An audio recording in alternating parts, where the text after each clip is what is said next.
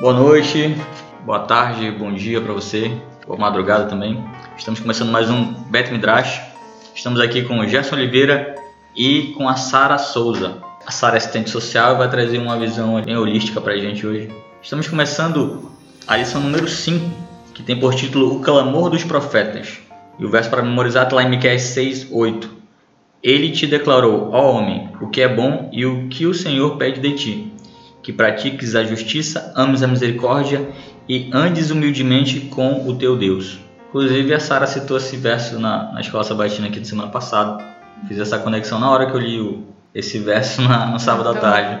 Nós voltamos a. Aí tu falaste para ela, segura e vem aqui no podcast da próxima semana. É porque a gente ainda não é. tinha lido essa lição, né? E ninguém sabia. É. Acabamos adiantando. Foi, foi tudo a ver, cara. Nós voltamos ao tema da, da misericórdia uhum. e da justiça.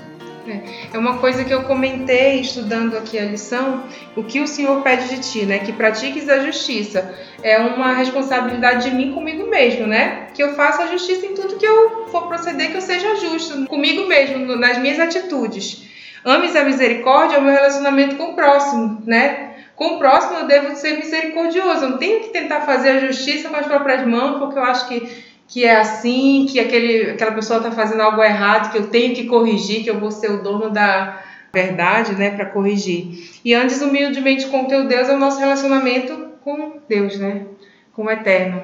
Os profetas, em especial, eles, eles têm uma ênfase maior nos livros que contam as histórias dos reis de Israel, até o, o exílio babilônico e durante o exílio e depois do exílio também. Um ponto importante que o autor fala, ali, citando ali 1 Samuel, que fala da, da, das advertências que o profeta Samuel deu ao povo quando ele fosse escolher um rei. Né?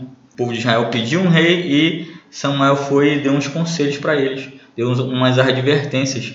É interessante que semana passada, né, também a gente tocou nesse assunto na, na lição da escola sabatina, em que um, um jovem aqui ele citou que durante toda a história do reinado de Israel como um reino unido e depois como um reino separado, né, Israel e Judá, é, no reino do norte houve 19 reis e no reino do sul houve 19 reis ou 20, né? Vamos, se nós considerarmos a Thalia como usurpadora do trono e como a rainha, são 20 reis. E de todos esses reis, apenas quatro reis foram bons e permaneceram bons.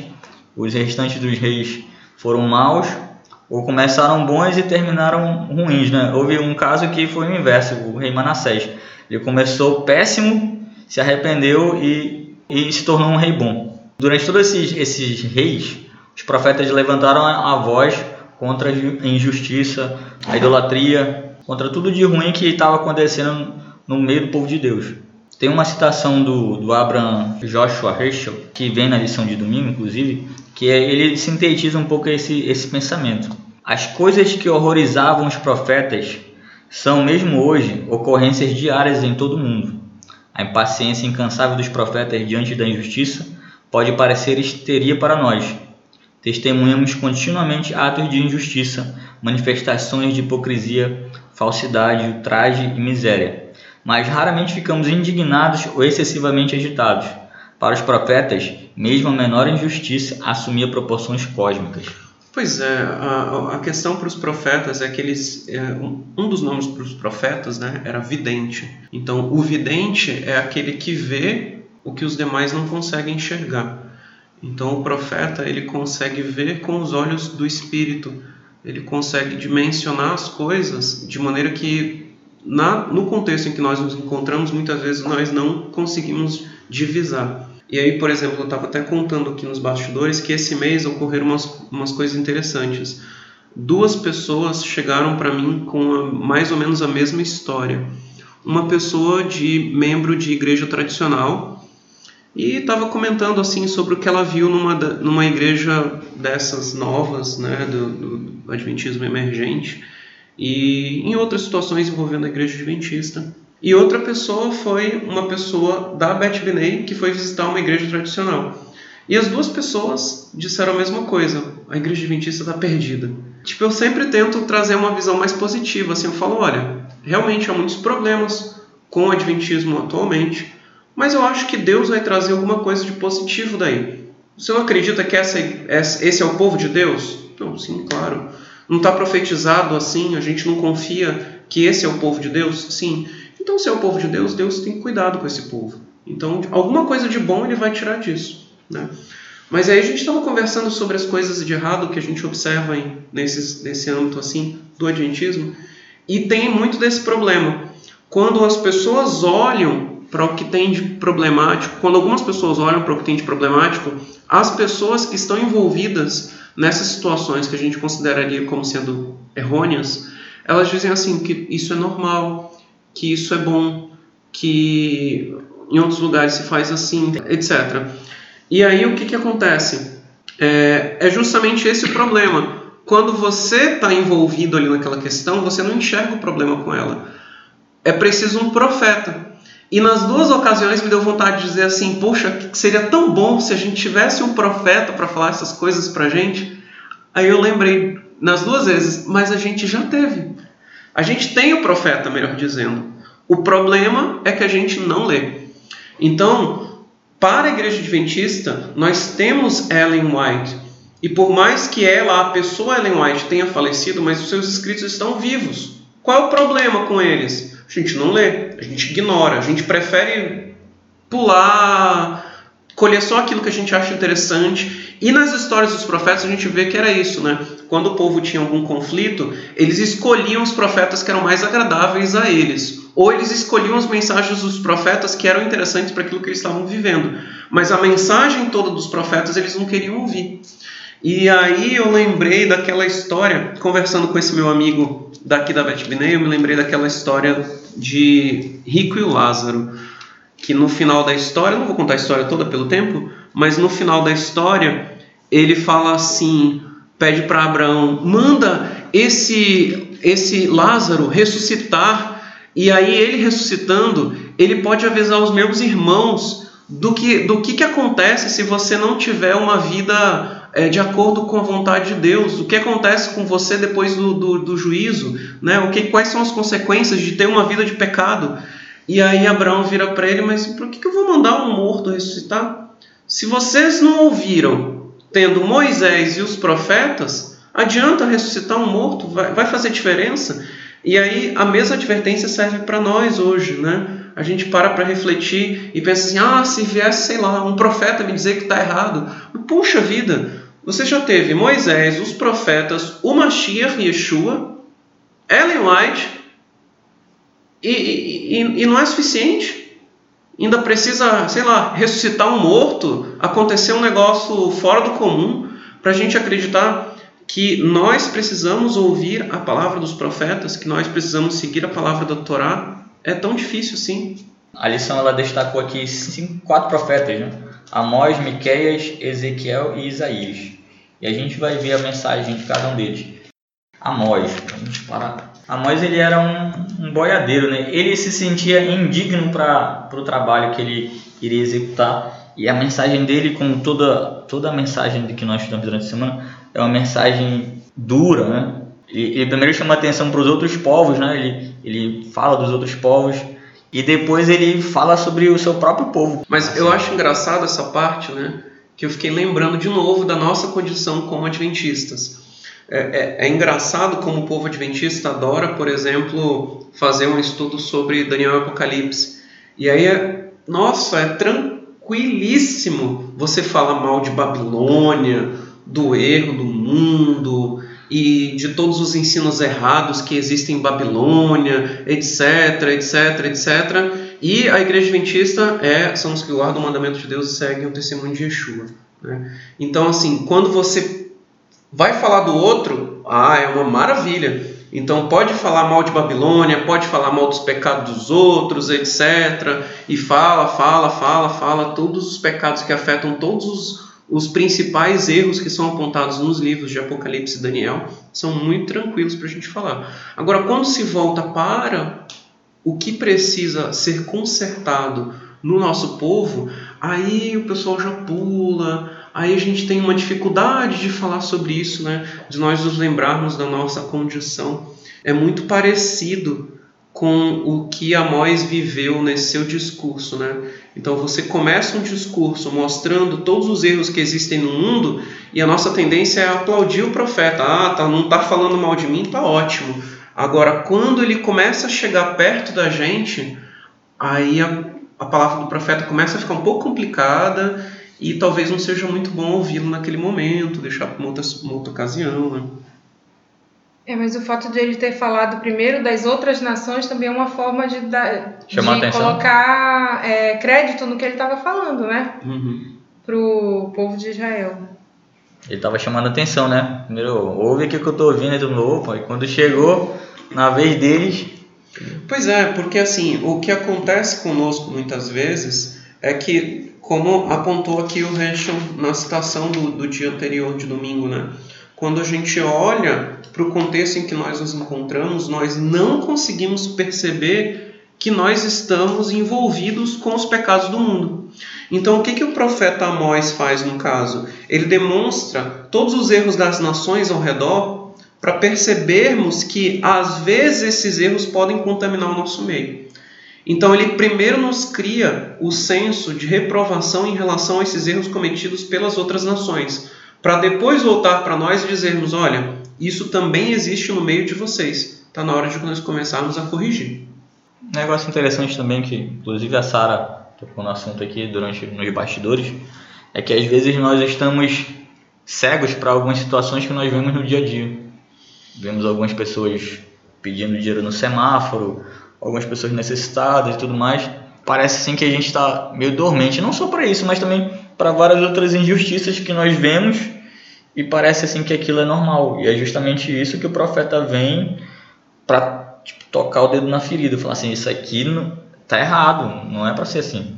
E é importante a gente esse papel do profeta de estar tá alertando o povo, que também é um papel que nós devemos assumir, né? De fazer um alerta e uma autoanálise. É, ele está falando de uma responsabilidade que o povo tinha, né? Não só evitar idolatria, né? É, adultério, tudo aquilo que já estava nos mandamentos, mas também uma responsabilidade com o próprio irmão deles, né? O próximo, aquele que está necessitado perto de você. É uma responsabilidade que cada um tinha, né?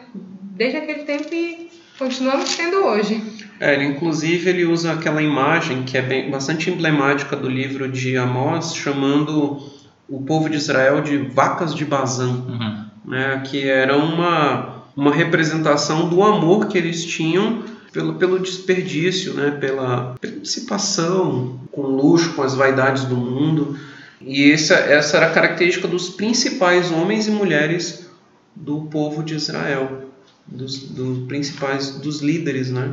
E essa é uma tendência que muitas vezes a gente observa que nos períodos de prosperidade, de prosperidade do povo de Deus, nós temos uma tendência grande de exaltação própria e nós nos esquecemos de que a prosperidade que Deus traz em nosso favor, ela não é para nós. Nós temos que olhar sempre para o próximo. Até porque, como a gente já tratou desde a lição, primeira lição, os pobres sempre os tereis convosco. Então, se eu estou no momento de prosperidade, esse é o momento mais propício para ajudar o próximo. E aí o que, que acontecia com o povo de Israel? Que ele usava essa, essa, essa figura das vacas de Bazã. Como as vacas de Bazã, eles eram um povo gordo, um povo que era abundante e acumulava, acumulava, acumulava, e os demais podiam passar fome, eles não tinham problema nenhum com isso. Então é aquela questão de nós observarmos uma, uma devoção aparente em que é, está tudo bem entre mim e Deus. E o próximo é problema dele. Né? Então é cada um por si, Deus por todos, e, e assim segue. E esse não é o conselho bíblico. O conselho bíblico é que você deve amar a Deus e, porque ama a Deus, ter cuidado com o seu próximo. Então, se há um povo em que você é, supõe uma devoção a Deus, mas é, de fato no dia a dia prevalece o engano sobre o próximo, então questões como medidas falsas de balança, ou seja, transgressão ao mandamento de não furtarás, né? seja porque você engana o próximo naquilo que você vende para ele, no que você cobra, ou como a gente poderia olhar hoje, questões de direitos trabalhistas, né? Então você se diz uma pessoa muito religiosa, que segue a vontade de Deus, mas em casa a sua diarista, ou melhor dizendo, a sua empregada doméstica, ela trabalha de segunda a sexta, como a folga é no Shabat, ela trabalha no domingo também, né? então ela trabalha de domingo a sexta, mas aí no Shabat, como você vai para a igreja, ela vai para a igreja com você e ela ajuda a cuidar dos seus filhos. Então ela está trabalhando também. E aí você não percebe que você está transgredindo o mandamento com isso, né? E, e, isso é muito comum e nós não observamos essas coisas. Então, você, por exemplo, ter um empregado doméstico e não é, descontar os direitos trabalhistas daquela pessoa, tudo isso é você estar furtando do seu próximo. E quando você está furtando do seu próximo, você está implicado no mesmo erro que era cometido pelo pessoal do tempo de Amós. Né? Quando você é, é, é, se diz um adventista, um, um, crente, alguém do povo de Deus, né? e durante a semana, no seu trabalho, você engana as pessoas, então, por exemplo, você recebe para trabalhar tantas horas, mas você, como a gente já viu, por exemplo, que há algumas práticas de alguns problemas que apareceram no Brasil, né? O, a pessoa recebe para trabalhar numa repartição pública de tal hora a tal hora, mas aí ele tem um segundo lugar que ele atende também como médico, como psicólogo, como seja lá o que for. E aí ele recebe para trabalhar naquele horário, mas naquele horário que ele deveria trabalhar, ele só trabalha uma parte, porque na verdade ele vai trabalhar depois num outro lugar. Então ele está recebendo por aquele lugar mas ele trabalha menos do que ele devia para poder ganhar mais em outro lugar. Isso também é uma desonestidade que vai implicar num, num desbalanço do seu relacionamento com Deus. Então, o que você deveria observar em relação ao Deus, a Deus e ao próximo, como não está equilibrado, você está implicando aí nos mesmos erros, está implicado nos mesmos erros que Amós observava com o povo. Se você é um comerciante e no seu comércio você vende mercadorias que não são apropriadas, ou se você oprime aqueles que são os seus fornecedores, não pagando no tempo devido, sendo que você poderia pagar, por exemplo. Isso são práticas que são muito comuns e é isso que é interessante.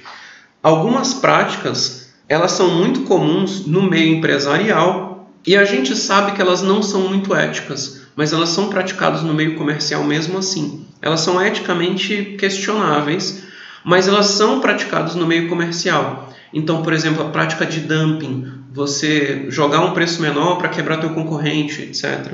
Né? É, práticas como você é um, um vendedor varejista, por exemplo, grande, e você vai exercer uma pressão sobre o teu fornecedor para que o produto dele venha bem mais barato do que ele deveria te vender de maneira que ele vai ter um certo prejuízo, mas ele vai te vender porque ele precisa vender. Isso é uma forma de opressão. No mundo é comum, mas você, como um crente na palavra de Deus, como um seguidor de Yeshua e um observador da Torá, você não deveria estar envolvido nesse meio. Pode ser comum, pode até não ser reprovável, mas se você sabe que é errado, você não deveria praticar. É, eu vim aqui, como o Jonas falou, né, com a missão de colocar um, um, ponto de vista da minha área, né, como assistente social. Então, assim, a impressão que as pessoas têm, né, do assistente social é aquela pessoa que vai ajudar os pobres, né, o que a gente aprende na faculdade é que a, a gente tem um papel muito mais de liderar, né, uma função até pedagógica, né, de conduzir as pessoas a um caminho em que ela possa se emancipar, vamos dizer assim, né? Ser independente, ter uma qualidade de vida melhor e tudo mais.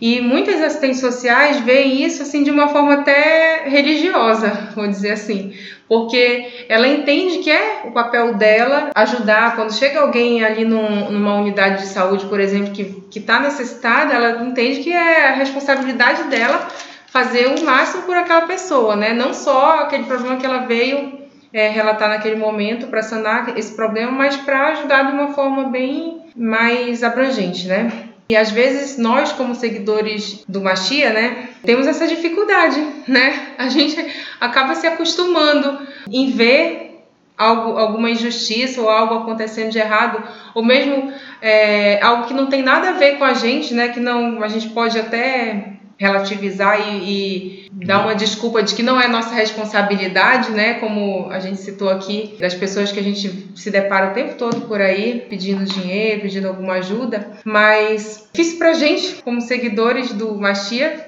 é assumir essa responsabilidade, né? Pra gente. Começar a colocar em prática essa responsabilidade de que o próximo é tão tanto filho de Deus como eu, é meu irmão, né? Veio da mesma origem que eu, então a gente tem essa dificuldade.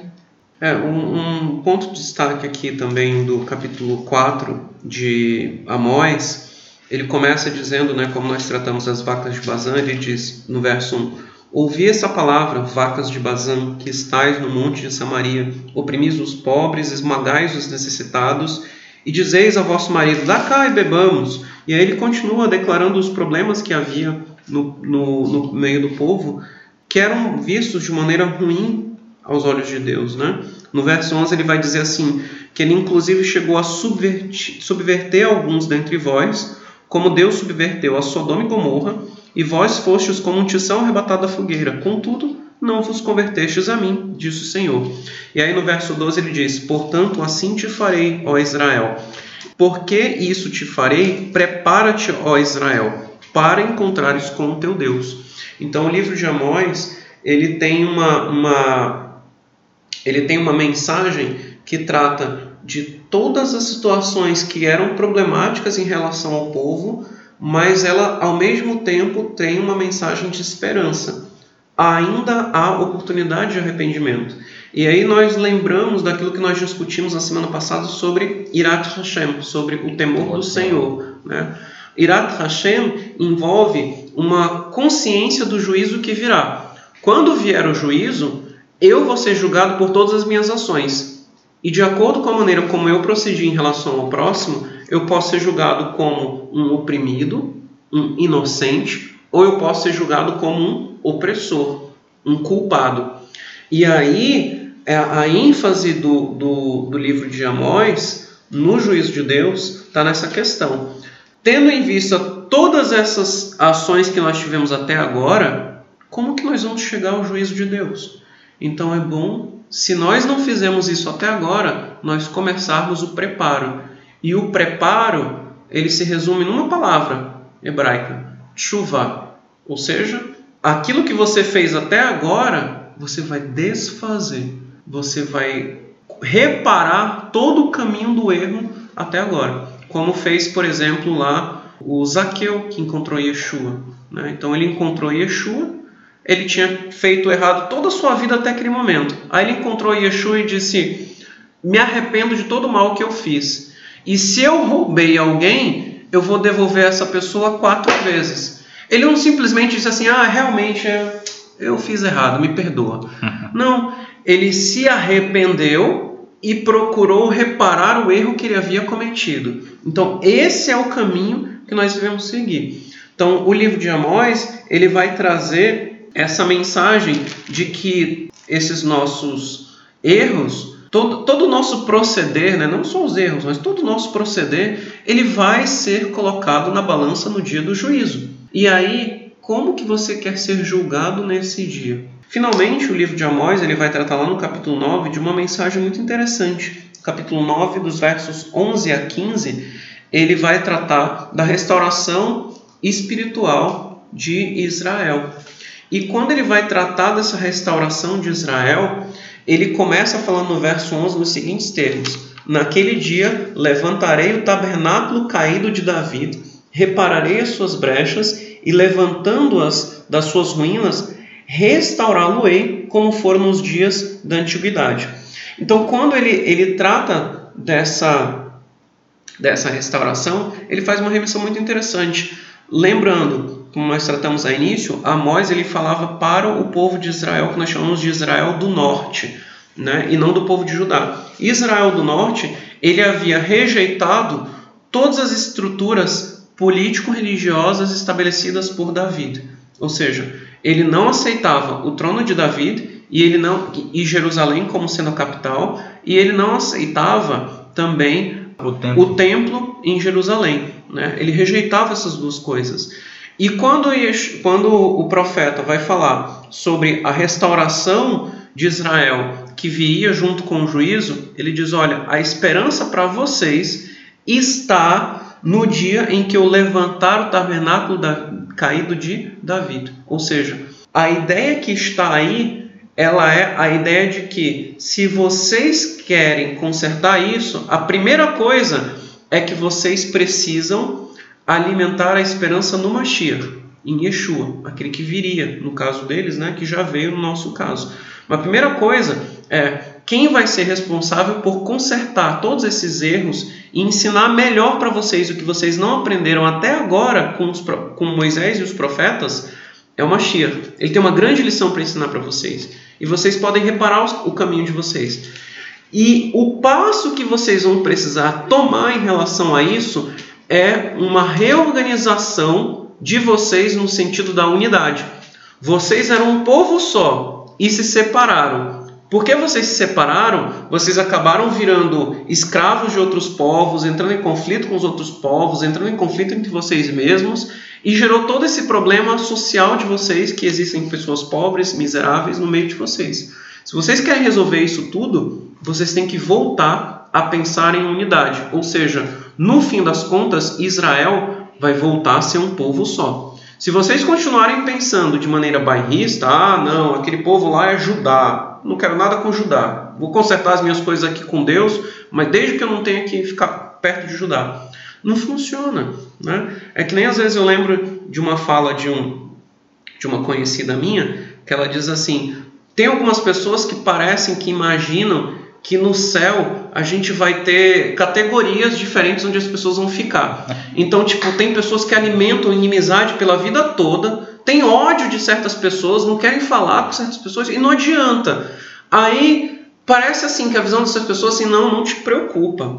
Quando a gente chegar no céu, eu vou morar num canto e fulano vai morar lá na periferia do céu. Então, assim, a, a gente acha que a gente pode chegar no mundo vindouro, né, no, no Olam Rabá, é, alimentando ainda essa nossa desunião, inimizade e desamor pelo próximo. E isso é incompatível com os princípios do reino de Deus. Não tem para onde escapar. Não vai existir isso, né? Miqueias agora. Justiça, misericórdia e humildade.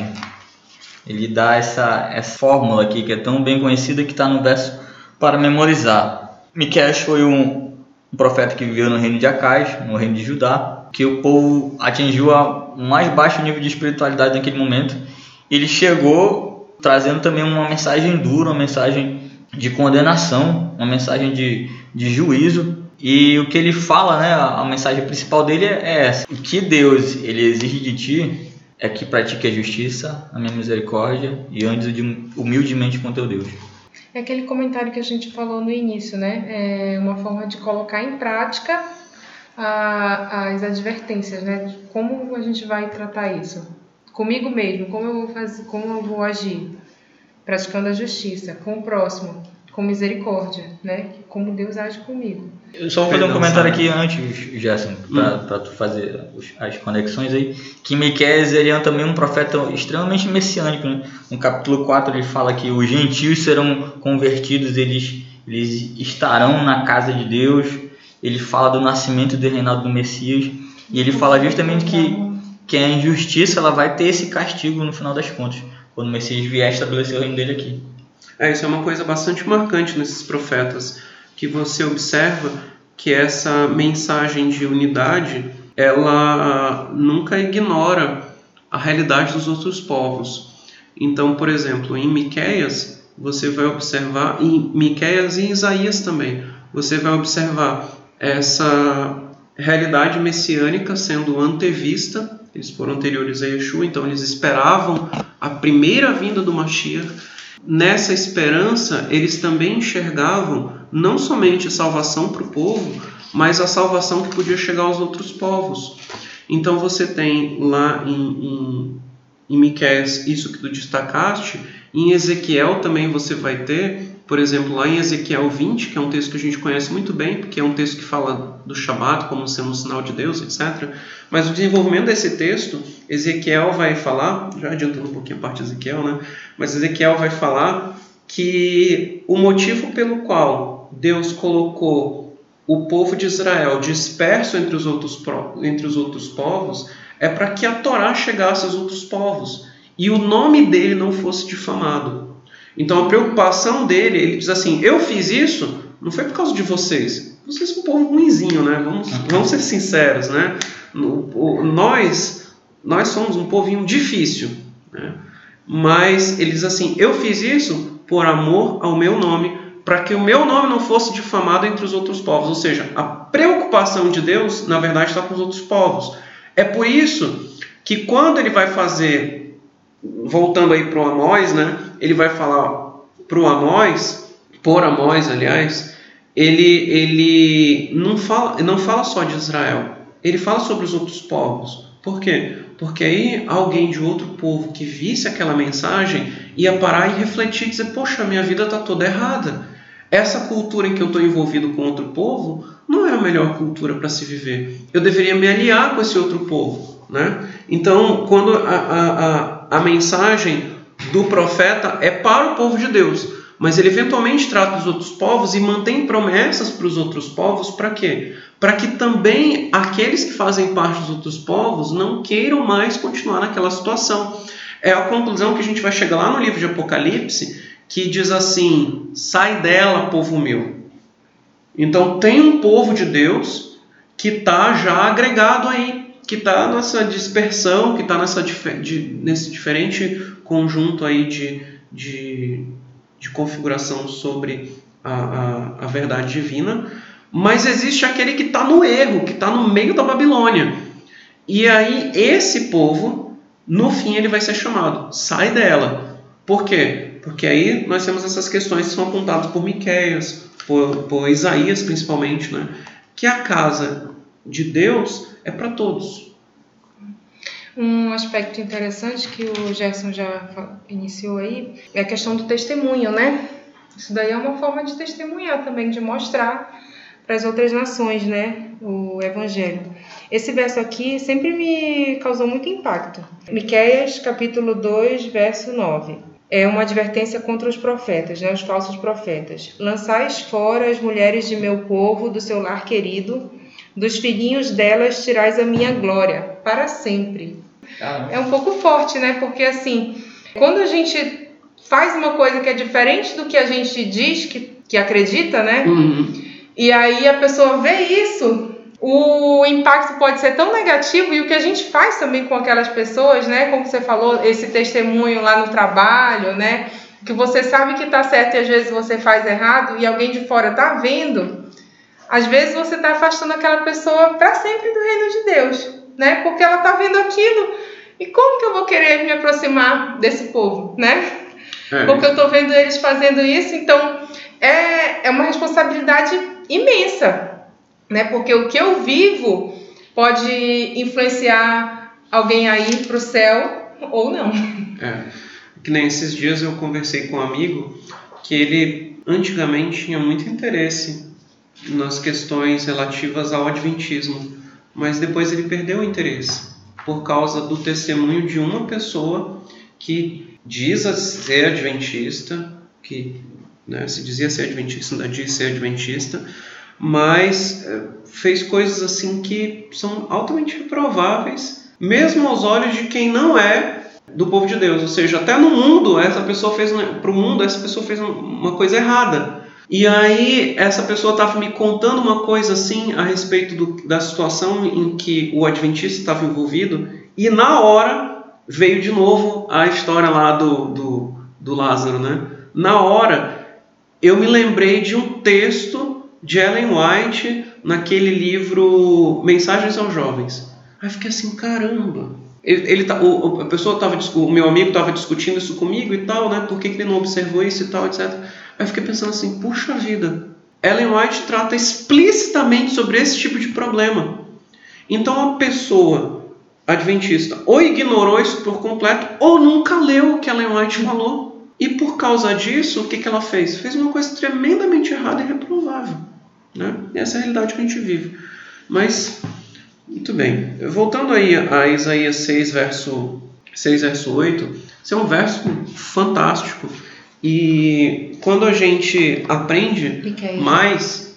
Eu falei o quê? Isaías. Ah, quando nós aprendemos mais esses versos que são interessantes, eles se tornam mais interessantes ainda, né? Então, quando um, esse verso ele você lendo ele em português, né, do jeito como ele está, ele é belíssimo. Mas quando você entende melhor o que ele está dizendo, ele se torna mais, mais bonito ainda. Então, por exemplo, ele vai falar o seguinte: Ele te declarou, ó homem, o que é bom. Então, primeiro, ele vai deixar bem claro sobre esse aspecto. Ele vai tratar do que é bom, que é a palavra tov, que não é qualquer bom, mas é o melhor tipo de bom que existe é o tov. Melhor de bom. É o melhor do bom que tem é o tov. E aí você lembra do que? Você lembra de uma árvore que misturava o bom com o mal. E por causa dessa árvore você não sabia diferenciar o que era bom de mal. E, e uma outra árvore que era uma árvore de vida. Então a árvore que mistura bom e o mal, ela acaba sendo ruim e, e te leva à morte. A outra árvore, ela sabe diferenciar muito bem o que é bom e mal e te coloca no caminho do que é bom. Ela não mistura as coisas, ela te coloca na essência do que é bom. E isso é o que ele vai ensinar agora. Como você comer do fruto dessa árvore. Como você andar naquilo que é bom. Então, o que Deus, o que ele entende que é bom? O que ele pede de ti? E aí, quando ele fala em pede, ele usa a palavra, ele usa a, a, o verbo doresh, que vem, por exemplo, a palavra derachá, que é como a gente chama as nossas, os nossos sermões aqui na Bet Bidem, né? O que é um derachá? O que é uma derachá? A derachá é uma pesquisa que alguém faz da palavra de Deus e a partir dessa pesquisa a pessoa vai apresentar a sua compreensão. E o sentido de Doresh, então, é o sentido de você procurar alguma coisa, perscrutar. Então, quando diz o que Deus pede de ti, é o que Deus vai procurar no teu coração. O que, que ele vai buscar no dia do juízo? Lembrando, lá de Ezequiel, de Eclesiastes 12, ele vai ver todas as obras, tanto que é bom quanto que é mal. Então, aqui ele está indo procurar, e ele está indo procurar para ver se ele encontra o que é bom. Então, se você quer que Deus encontre em você o que é bom, você tem que fazer essas coisas aqui. Aí começa. Primeira, a primeira é assar mishpat. Assar é um verbo que a gente já viu, o verbo fazer. Quando Deus criou, ele criou para laçot, para fazer. Então, existe uma obra a ser feita pelos homens. E quando a gente chega no dia do juízo, nós vamos ser julgados pelas nossas obras, ou seja, nós vamos ser julgados pelo nosso assá, pelo que nós fizemos. E o que nós fizemos? Então, a primeira coisa que nós devemos fazer é mishpat. E o que é mishpat? Em relação ao que é Mishpat, já tem um tempo que eu queria comentar sobre isso, que é muito importante. O rabino Rafael Shimshon Hirsch, ele tem um livro chamado 19 Cartas sobre o Judaísmo, em que ele divide os mandamentos em seis categorias. A primeira categoria é a categoria de Torot. Torot são as doutrinas com respeito a Deus, ao mundo, à humanidade e ao seu povo. Então, em resumo, Torot é aquilo que diz respeito ao nosso relacionamento vertical. Mishpatim são os requerimentos, aquilo que, é requerido de nós na relação com o próximo. Então, Mishpatim, que aparece como juízo, ou justiça, ou julgamento, é o relacionamento vertical.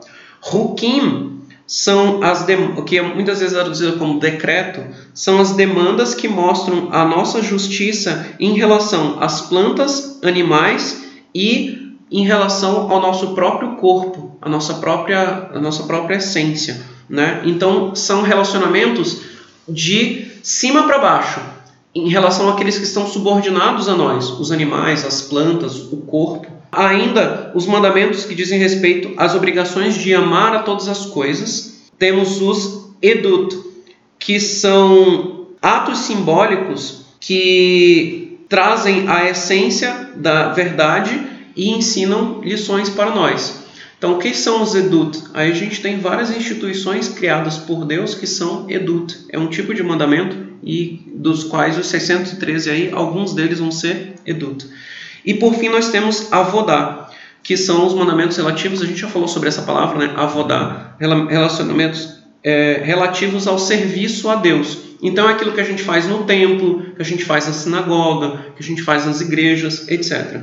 Então, voltando aí, Torot, Mishpatim, Hukim, Mitzvot, Edut e Avodá. Desses aí, ele diz que o que a gente precisa ter mais atenção para que Deus nos olhe como sendo bons é praticar, ou seja, fazer, assar, mishpat, ou seja, fazer justiça. Ele não está pedindo, em primeiro lugar, para que você se preocupe com as suas obrigações religiosas, com a guarda do Shabat, por exemplo. Né? Então, já adiantando um pouco, quando a gente for lá para Isaías, Isaías começa a sua fala no capítulo 1 dizendo assim: Olha, eu não quero que vocês guardem o Shabat. Esses Shabats vocês estão me aborrecendo.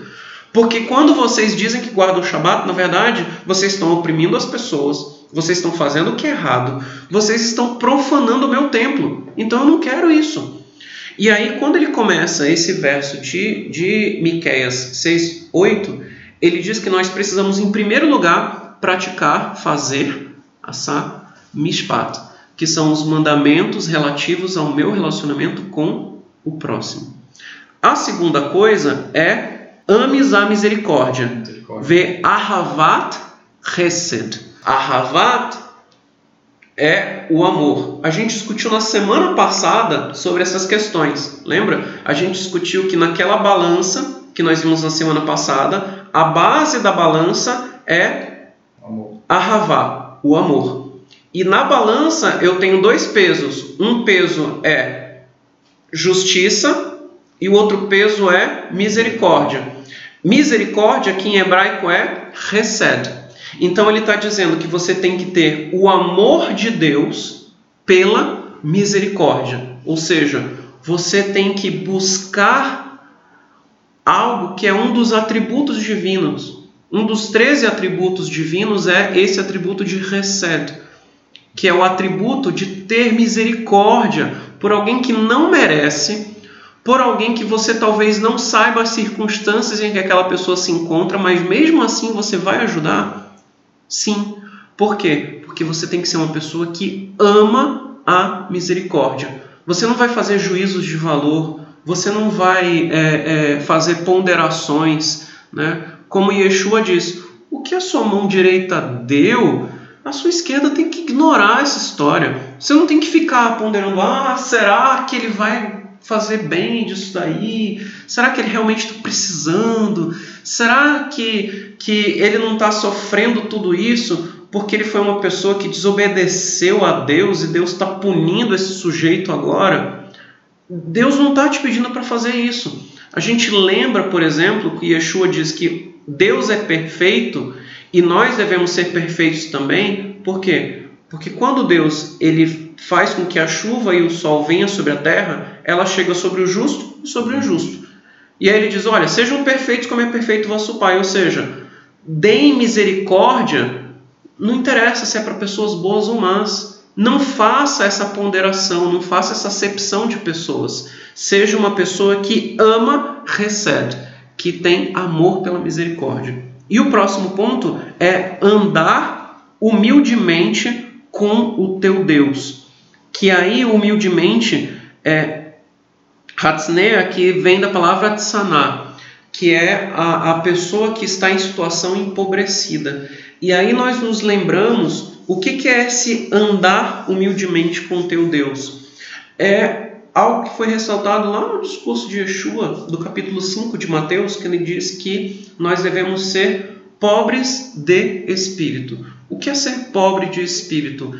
É nunca achar que eu estou num patamar em que eu não preciso tanto do Espírito de Deus, ou que eu já alcancei o máximo que o Espírito de Deus podia me dar. eu tenho que ter sempre humildade em reconhecer que eu sempre preciso de mais do Espírito de Deus. E assim Deus pode me conceder mais do seu Espírito para que esses atributos, principalmente o atributo de recede, que é um atributo divino que não é natural nosso, eu possa adquirir e assim eu possa praticar em relação ao próximo. Então ele, ele, ele retorna para o começo. Para que eu pratique a mishpat, para que eu pratique a justiça, eu tenho que ter esse reconhecimento da minha situação de que eu preciso dessa justiça que vem de Deus, que ele demonstre, ele demonstre por mim. E assim aumenta-se essa justiça, aumenta essa minha perfeição de caráter, e eu posso tomar isso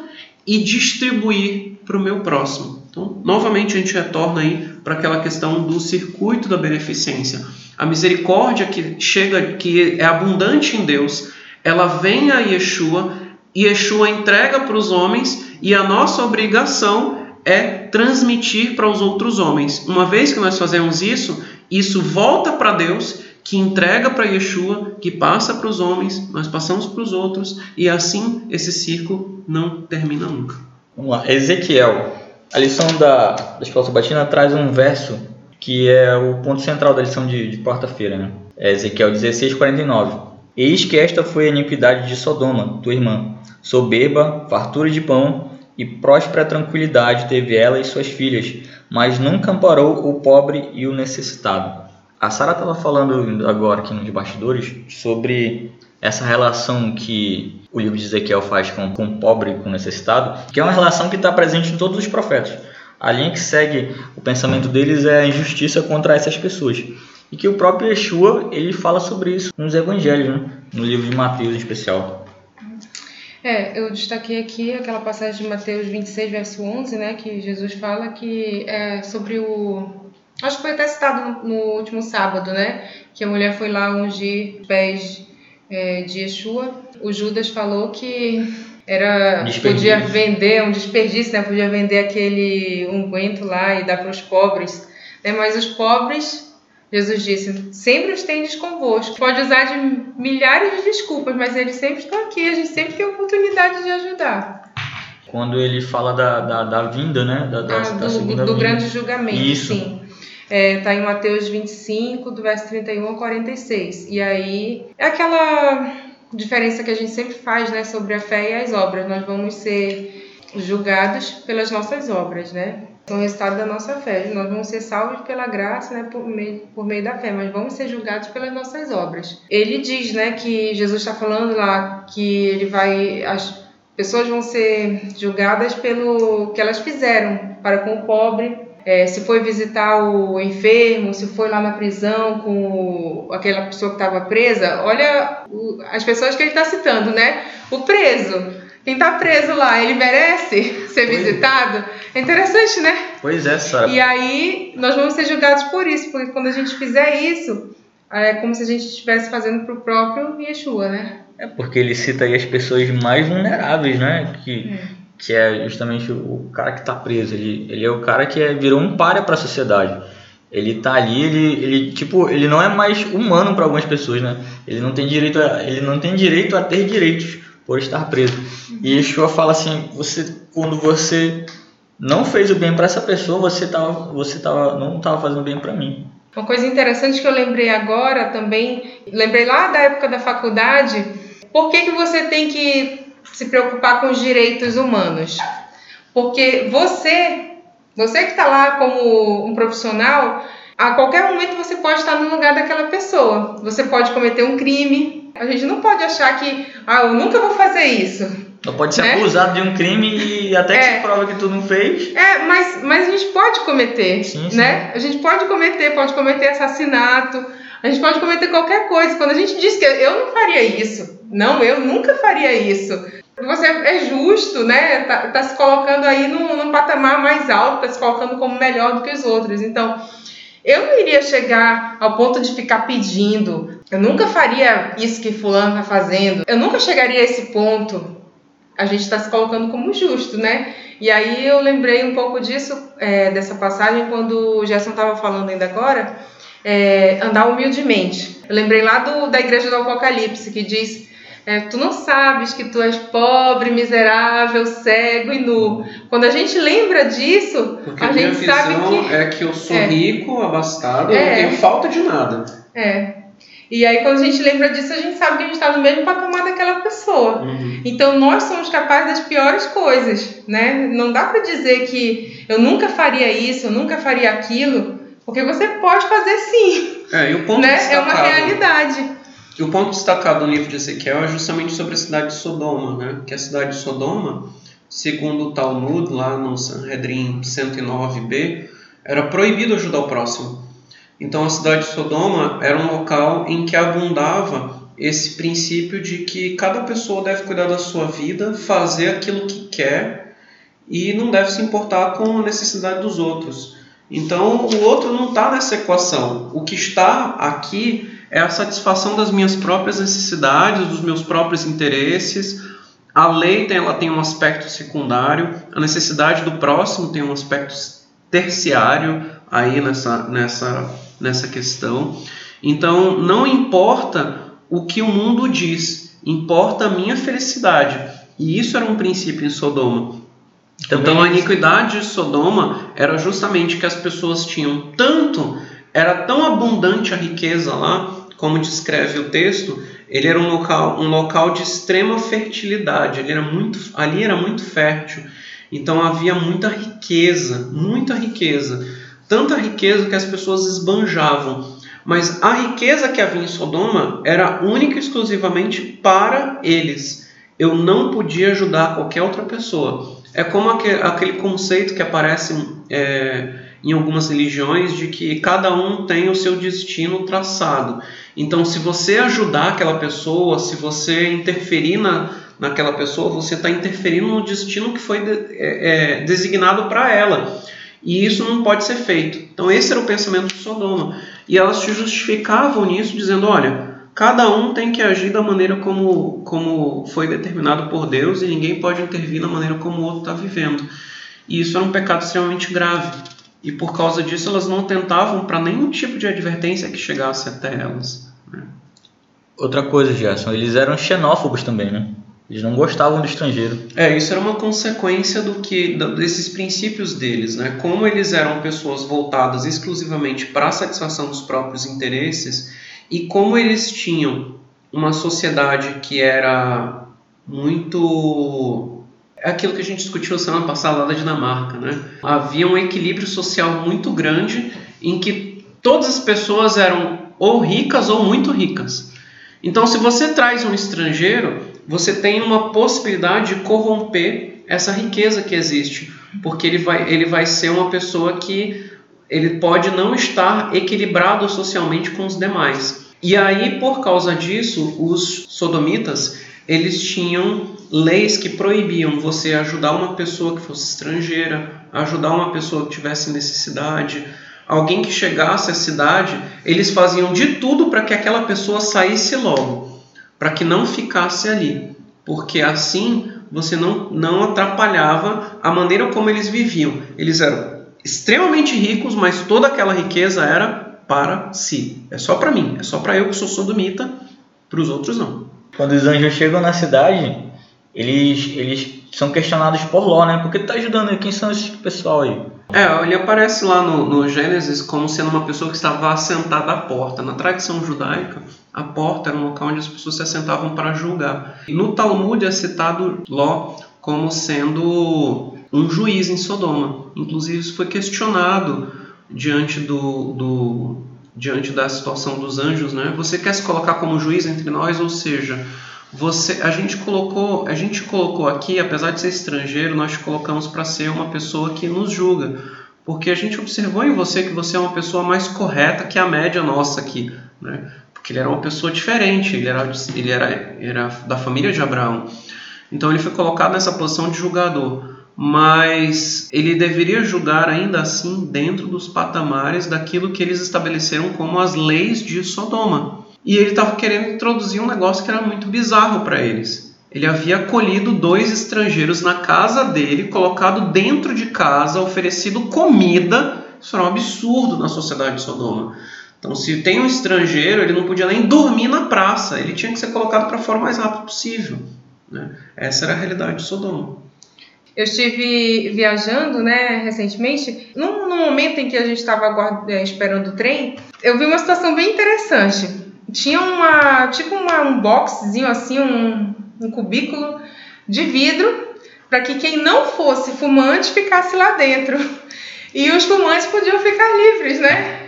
Na toda a estação de trem. E eu, assim, aquilo me deixou bem chateada. Poxa, um país tão evoluído, né? Primeiro mundo e tudo mais. E a pessoa que, que não fuma, não tem esse hábito, fica confinada ali né? Enquanto o fumante está livre para fazer o que quiser. Foi na contra Porque aí, é, é uma minoria que não deve ser oprimida. É. Mas aí, de novo, é o princípio que é a gente um observa em direito que Sodoma. está se sobressaindo sobre o, é, sobre o direito do outro, né? Está se é, sobrepondo, né?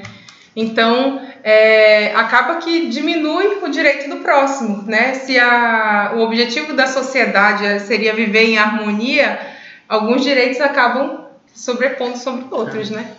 E aí a gente retorna também a um tema que a gente discutiu em outras lições. Também a maneira como você deve seguir a lei de Deus, ela não pode implicar numa forma de opressão é, transmutada em misericórdia. Né? Então, é, você não pode ser um opressor às avessas, né? de, de, de impor a lei de Deus a todas as pessoas. A lei de Deus ela deve ser ensinada. Isso é, é, inclusive, é um princípio que, que aparece aí no nosso próximo profeta, o profeta Isaías, né? Ele não, não, não diz, ele deixa claramente é, apontado aí que Deus não força as conversões, Deus não muda o coração de ninguém, Deus não converte ninguém. Ele adverte e a pessoa, uma vez que ela foi advertida, uma vez que ela ouviu a mensagem, ela pode tomar a decisão de mudar de caminho. Né? E aí, no, no, livro do profeta Isaías, a gente vê a repetição, a gente vê, aliás, tudo que a gente discutiu até agora, ele aparece no livro de Isaías com, de uma maneira sublime. É um dos, um dos, dos livros dos profetas mais bonitos que tem, é Isaías, porque ele vai apontar de novo para esses erros e vai trazer junto com ele toda a mensagem de restauração e esperança que você encontra no Mashiach. O livro de Isaías ele vai começar, como a gente já apontou, e, e isso é um, um, um, ponto que até a gente estava conversando aqui, eu e o Jonas, que a gente tem a tendência de destacar na Bíblia aquilo que a gente acha bonito, que a gente gosta. E muitas vezes a gente pega muito texto fora de contexto para justificar um determinado pensamento. Então tem lá Isaías 1:18, é um verso que muita gente, muita gente tem de cor. Vinde, pois, e arrazoemos, diz o Senhor. Ainda que os vossos pecados sejam como a escarlata, eles se tornarão brancos como a neve. Ainda que sejam vermelhos como o carmesim, se tornarão como a lã. Então a gente tem uma promessa, é, é, verso 19: Se quiserdes e me ouvirdes, comereis o melhor desta terra. Parece um discurso assim que se acomoda muito bem a essa teologia que a gente vive hoje, né? Olha, mude seu, sua vida de pecado, volte para Deus e você vai ter o melhor desta terra. Seus pecados vão ser apagados.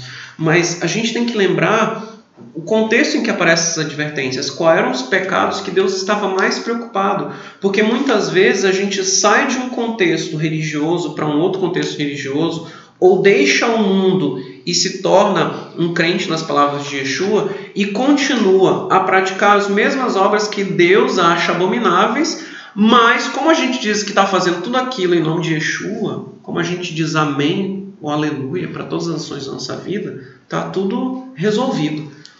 Mas o, o, o capítulo 1 de Isaías, ele começa ali, a gente pode pegar ali do verso 13, ele dizendo assim: Não continueis a trazer ofertas vãs, o incenso para mim é abominação. Também as luas, as festas de lua nova, os shabatot, os sábados e as convocações das congregações, não posso suportar iniquidade associada ao ajuntamento solene. Então ele está destacando aí nesse texto que a gente vivendo a nossa vida do jeito que nós queremos, mas apesar disso, Shabat, eu tô na sinagoga, eu tô na igreja, eu tô cumprindo a minha obrigação religiosa, tá tudo bem com Deus, é um grande engano. E isso se torna né? está se enganando. E a- isso torna a oferta a Deus abominável. A gente já conversou sobre isso outras vezes que se você for olhar para a oferta de Caim, aparentemente ela não era em si problemática. O problema não estava na oferta de Caim, o problema estava no Caim, que era uma pessoa egoísta que não se achava um chamor, do, um, um, um chomer do seu irmão, ele não se achava um guardador do irmão. Ele era egoísta, porque ele era egoísta, a sua oferta não foi aceita. Então, o problema que é destacado por Isaías não é o Shabat, não é as festas de lua nova, não é comparecer à sinagoga, comparecer à igreja, prestar um culto a Deus. O problema não é esse. O problema é que para você poder observar uma boa avodá, que é das, das seis que a gente destacou lá do que o Hirsch divide os tipos de mandamento, para você praticar uma boa avodá, isso depende de ter uma boa mishpat, de ter um bom relacionamento com o próximo. E Yeshua trata disso quando ele diz: se você tem um problema com o seu próximo, quando você vai oferecer sua oferta, volta, resolve o problema com o próximo e aí sim você oferece sua oferta. Então é, é isso que ele vai tratar aqui nesse verso. Ele vai dizer então lá no verso no verso 17: Aprendei a fazer o bem. E bem aqui de novo é a palavra Tov. tov, bom. Aprendei a fazer o que é bom. Ele traz a mesma mensagem que a gente ouviu lá em Miqueias 6 verso 8. Entenda o que é bom. Assar o que é tov, né? Pratique o que é bom. Primeiro, atendei a justiça. O atender aí é a palavra darash, que a gente também conversou anteriormente. Darash, o que? Mishpat. Então, mais uma vez, a gente encontra aqui a ênfase em Mishpat. Aprendei o Tov, aprendei o que é bom, e, fa- aliás, faça o que é bom, e prati- é, é, atentai, atendei a Mishpat, a justiça, ao que você deve observar em relação ao seu próximo. Repreendei o opressor, defendei o direito da viúva e do, do, do órfão e pleiteai a causa das viúvas. E aí, como consequência disso, ele diz: Vinde arrazoemos. O que, que é o arrazoar? É quando comparecer a esse chamado que foi feito para aprender a lei de Deus, eu sou um camarada que procurou na minha vida, até aquele chamado, praticar essa lei. Então, o Shabat, ele é um, um desses ajuntamentos solenes. Nós somos chamados para comparecer diante de Deus perante, durante o Shabat. Mas como foi a minha semana? Durante a minha semana eu busquei fazer essas coisas? Se eu busquei fazer essas coisas, ao ser chamado para vir, o meu culto é um culto racional. Então ocorreu esse vinde e arrazoemos. Agora, se eu não pratiquei essas coisas durante a semana, não adianta vir ao Shabat. É aquilo que a gente já conversou em outros dias. Às vezes, a gente não pratica nada disso durante a semana, chega o Shabat, a gente quer fazer tudo que a gente não fez durante a semana. Ah, porque Shabat é o dia de ajudar o próximo. Eu não ajudei o próximo a semana inteira, mas no Shabat eu quero compensar essa minha conta que está no negativo. E aí não funciona. Sara ia falar sobre o jejum, Sobre o jejum? Isaías 58. Ah, sim. É o objetivo né, do jejum 58, dos versos 6 a 12. É uma forma que Deus está dizendo o, como é o jejum que Ele quer, né? Que soltes as ligaduras da impiedade, desfaças as ataduras da servidão, livres, deixes livres os oprimidos e despedaces todo o jugo. Aí repartir o pão com o faminto, né? Se vires o nu, cubras e não te escondas do teu semelhante. E se fizermos isso, aí vai ter uma bênção também consequente, né? Se a gente fizer isso.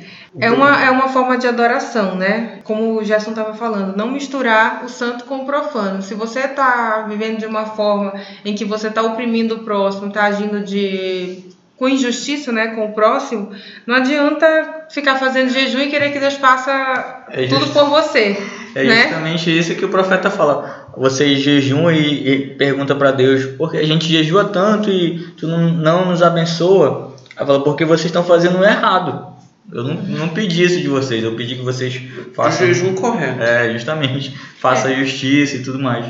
E é O interessante jejum- que ele, ele, traz, ele traz nesse verso, né, o Isaías 58, dos versos 6 a 12, tratando sobre o jejum, que é a ideia do que você faz como uma preparação para uma convocação. Então você observou o jejum, mas o verdadeiro jejum que ele te pede é não oprimir o próximo, é amar o próximo e ajudar o próximo, principalmente aquele que necessita.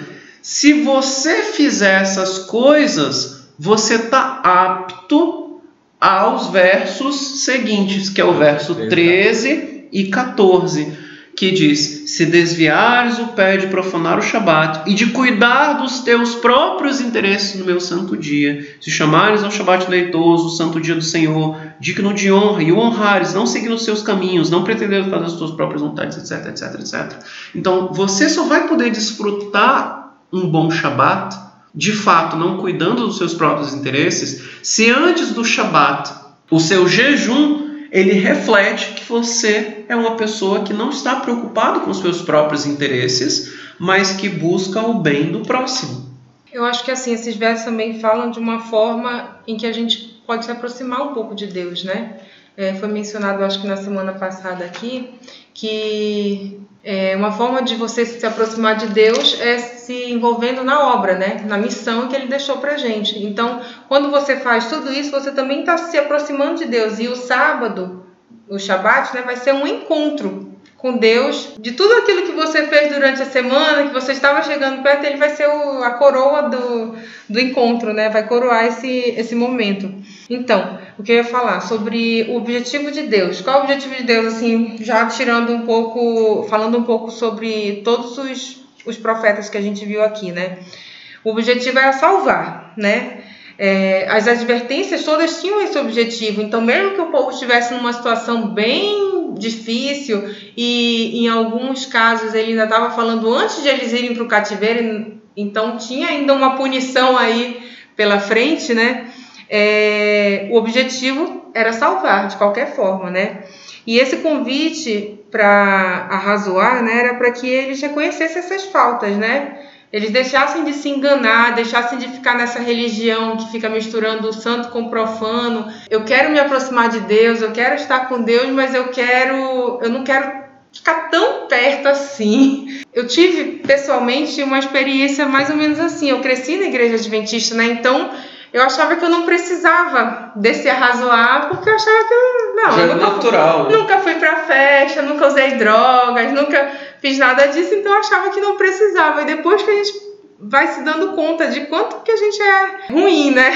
Aí eu já ouvi muita gente dizendo assim: eu vou seguir minha vida, no final da vida eu vou, vou me arrepender, vou fazer do meu jeito e no final eu busco a Deus. Eu fecho a conta, né? É, mas não é assim que funciona, né? Eu assisti uma ópera uma vez é, do Dom Giovanni. O Dom Giovanni, ele é um cara que foi todo errado, né? A vida dele toda, cometeu abuso sexual, um monte de coisa, ele fez tudo errado. E aí no final da vida dele, ele tinha feito um pacto lá, e aí no final veio um, um ser lá da- do, do abismo, vem buscar ele. Aí ele pergunta bem assim: Você se arrepende?